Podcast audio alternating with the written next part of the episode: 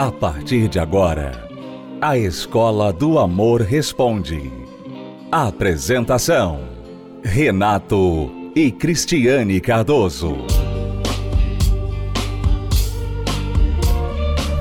Olá, alunos, bem-vindos à Escola do Amor Responde, confrontando os mitos e a desinformação nos relacionamentos. Onde casais e solteiros aprendem o amor inteligente. Estamos aqui para levar você ao entendimento de que quando você usa sua cabeça, você não precisa viver vítima do seu coração. Viver como uma vítima constante de dor, de sofrimento, de rejeição, de traição. Você pode, com a sua inteligência, a inteligência amorosa, resolver os problemas do coração. Mas com o seu coração, você não consegue resolver nem os problemas dele mesmo e muito menos os outros problemas que ele acarreta na sua vida amorosa. Então, isso é o que nós chamamos de amor inteligente e é o foco do nosso programa aqui. Nós vamos, Cristiane, agora já responder perguntas dos nossos alunos. Nós temos uma pergunta aí um tanto quanto detalhada de uma aluna mas eu creio que vai dar muito pano para manga e vai ajudar muita gente. Vamos ouvir agora a pergunta dela. Meu nome é Laura. Eu morava em Presidente Prudente Interior. Eu e minha família nos mudamos aqui para São Paulo. Eu e meu marido nós nos casamos faz dois anos, em um mês. E quatro dias antes de nós nos casarmos, ele pediu as contas do trabalho. Faz dois anos que ele não trabalha. Ele passa o dia inteiro no celular, conversando com os amigos, olhando Facebook, Instagram. E quando eu falo para ele, para ele ir trabalhar, eu fico nervosa porque a gente não tem nada em casa. É, a gente só tem almoçado e jantado e pago o aluguel porque os meus pais e os pais dele têm me sustentado. Os meus pais mandam dinheiro para pagar as compras e os pais dele pagam um aluguel. A nossa vida tá muito difícil. Hoje eu fiquei muito nervosa porque ele não tirou nem o pijama, ele acordou e ficou lá deitado no sofá, olhando o Instagram, e o meu filho hoje não tinha nem fralda para pôr, fazendo cocô e xixi no chão. E eu fui falar para ele levantar e dar um jeito na nossa situação e tentar arrumar um emprego. Aí ele me chamou de vagabunda, falou que ele ia fazer eu me calar ia me dar um soco na boca. E eu tô desesperada porque eu não sei o que eu faço. Mas ele falou que Deus vai honrar e vai mandar dinheiro, mas ele não levanta do sofá pra, pra buscar, entendeu? E eu tô entrando em desespero, eu sei que eu não devo, mas eu tô entrando em desespero e ele me ameaça de me bater, ele só fala de se separar.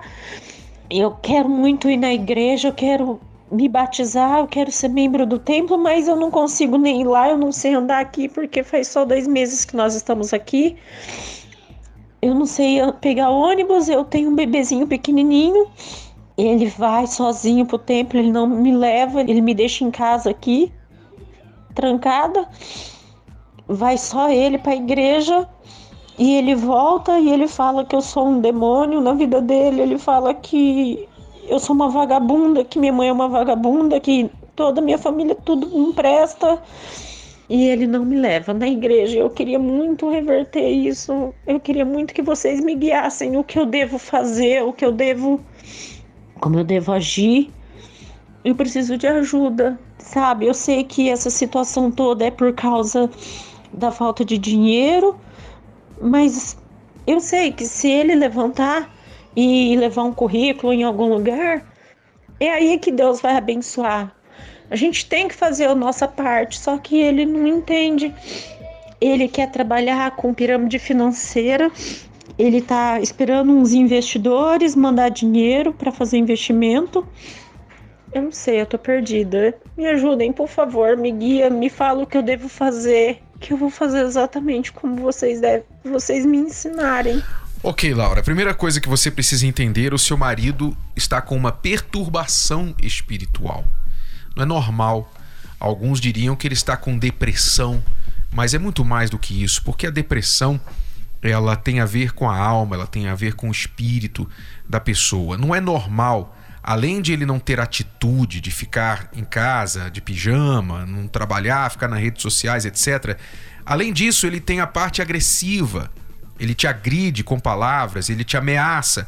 Tudo isso, tudo que você descreveu, Laura, tem as digitais de uma opressão espiritual. Seu marido está com um problema espiritual sério.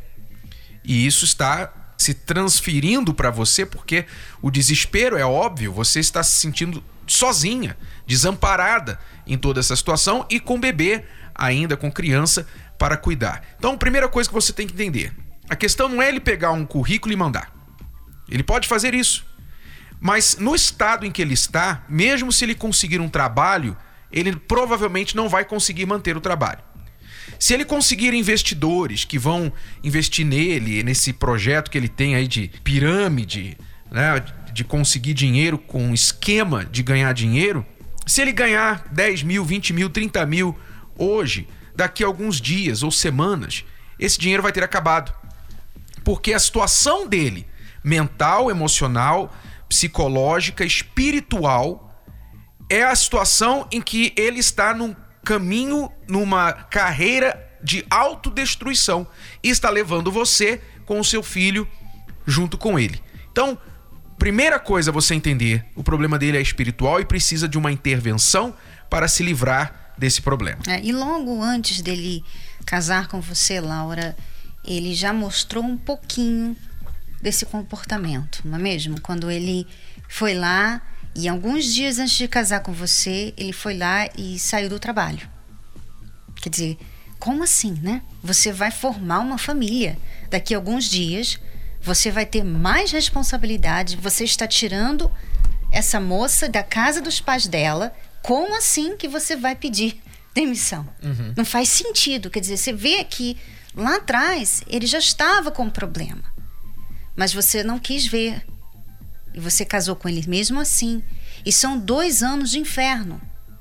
Mesmo assim, nesse inferno, você ainda engravidou dele e teve um bebê. Eu não estou aqui querendo né, mexer nas feridas, mas eu quero que ela tenha consciência dos erros também que ela tem cometido. Como ela chegou até Porque, aqui? O que acontece, Renato? Às vezes as pessoas elas só ficam ali sofrendo as dores de tudo que todo mundo está fazendo ao redor dela.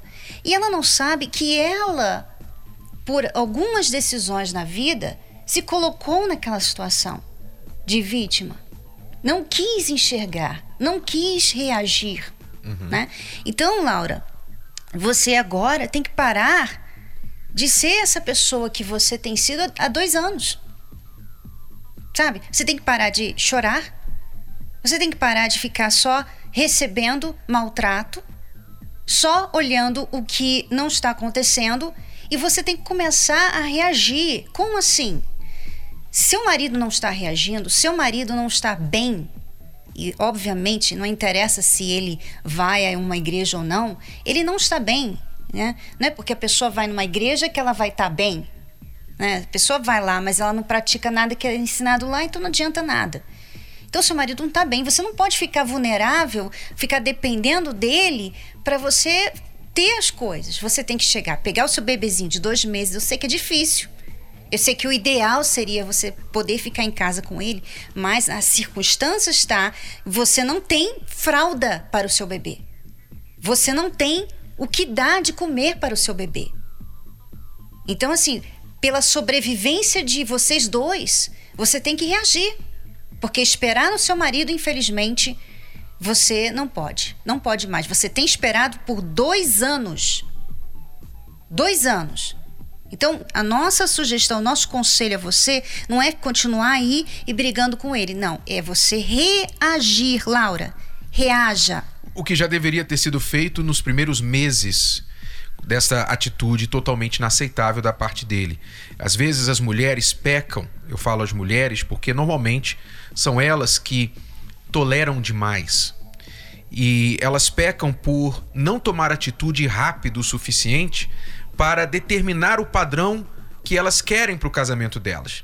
Sabe, no início do casamento, isso vale para quem vai se casar em breve ou quem acabou de se casar. No início do casamento é o momento de você ditar o padrão que você quer para o seu casamento. Digamos que você acabou de se casar e o seu marido dá na cabeça dele que ele quer sair com os amigos no fim de semana, como ele costumava fazer quando solteiro, e ele então sai sexta-feira e volta de madrugada no sábado, depois sai no sábado de novo, volta de madrugada, e você fala: Poxa, você agora é um homem casado, vê se não faz mais isso e tal. E ele, não, não, não reclama, não, é só, foi só essa vez, eu quis curtir e tal, não tem problema. Na outra semana, acontece tudo de novo e você simplesmente repete o drama.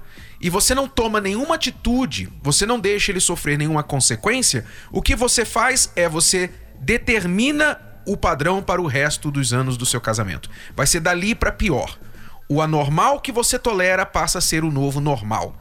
Guarde isso com você. O anormal que você tolera passa a ser o novo normal, dado o seu devido tempo. Então hoje, o normal da Laura é ver o marido em casa no celular o dia todo. Por dois anos. Por dois anos. Eu acho que você não deixaria eu ficar uma semana. Hum. Talvez nem dois dias. E não dias, teria nem dias. pijama para você botar. Vou te contar, não teria nem pijama. Porque deixar, a pessoa ainda vai. Com certeza, ela, ela ainda lava a roupa dele, ainda cozinha para ele, ainda faz as coisas para ele. Eu ia ter que lavar minha própria cueca, né? Ah, no mínimo. Mas é isso. Uma mulher forte, ela não aceita esse tipo de situação. E Laura, nós queremos falar isso para você, para você entender que você tem que ser forte, você tem que a partir de agora agir a sua força. O que, que você vai fazer? Então, você está se sentindo em risco, como você disse, ele te ameaça, ameaçou te bater e tudo mais. Você às vezes não tem nem comida em casa.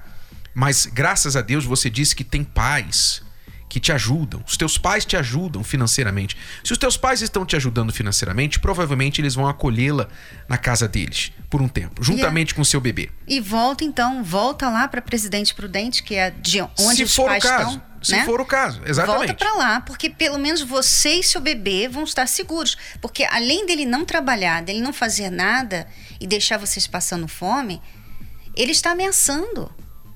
E veja o que você falou antes, né? Se ela aceitar essa ameaça, daqui a pouco vai ser o normal. Vai ser uma agressão. E, e, e a próxima vai ser agressão também. Né? Então, Laura, você precisa priorizar a sua segurança. Cuidar de estar junto com os seus pais de imediato. Por quê? Porque quando seu marido ver que você não aceita mais isso, então ele vai ter que tomar providências. Ele sabe que para ter a família de volta, ele vai ter que cuidar daquilo que ele não tem cuidado até aqui. Então, aí você vai falar para ele: você precisa de ajuda. Você tem que buscar ajuda. E ele sabe o caminho. Você disse que ele sabe o caminho. Você disse que ele sabe do trabalho aqui no templo, já esteve aqui no templo. Então, ele sabe o caminho. Basta ele levar a sério. E se você quiser, se ele quiser, nós nos dispusemos para ajudá-lo. Cristiano e eu nos dispusemos para ajudar vocês dois. E ele, inclusive, mas ele tem que buscar.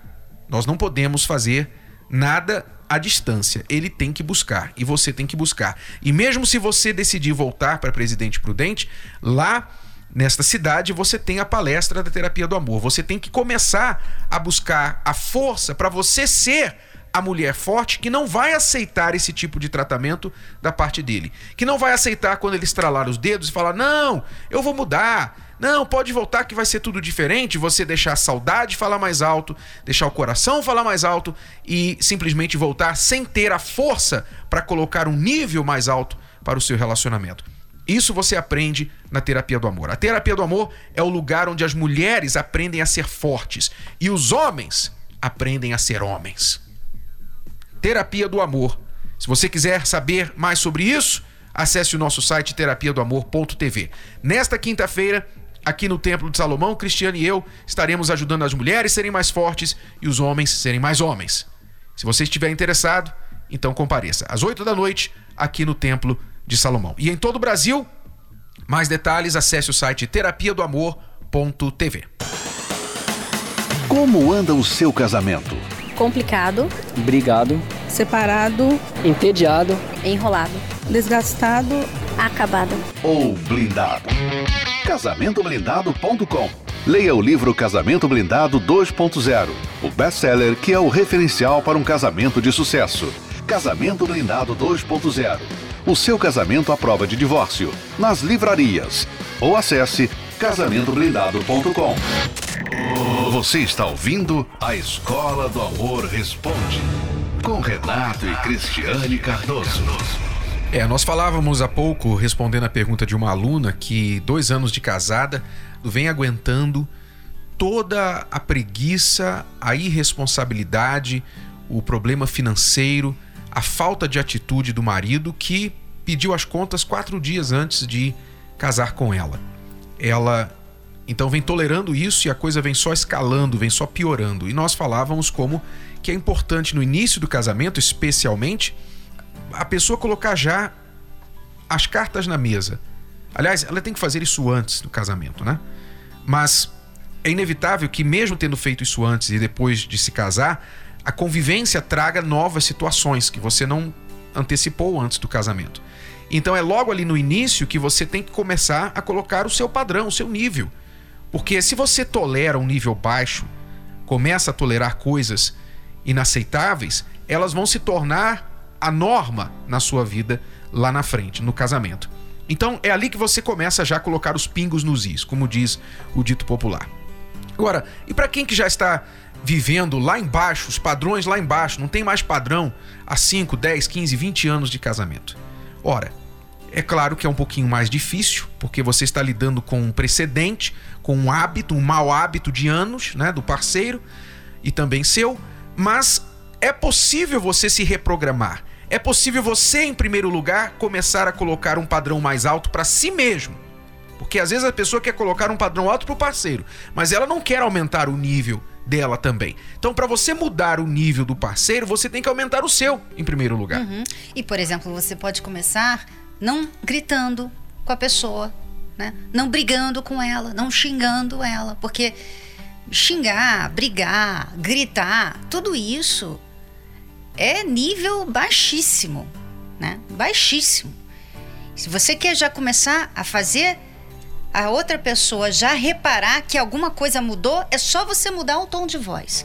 É você parar de gritar, xingar, criticar toda hora, tudo, falar tudo que você vê errado e escolher suas brigas, né? Então, às vezes são pequenos gestos, são pequenas coisas que a pessoa faz o ajuste e já dá aquela diferença enorme. É, e quando ela muda com ela mesma, quando ela muda o nível dela, ela eleva os padrões dela.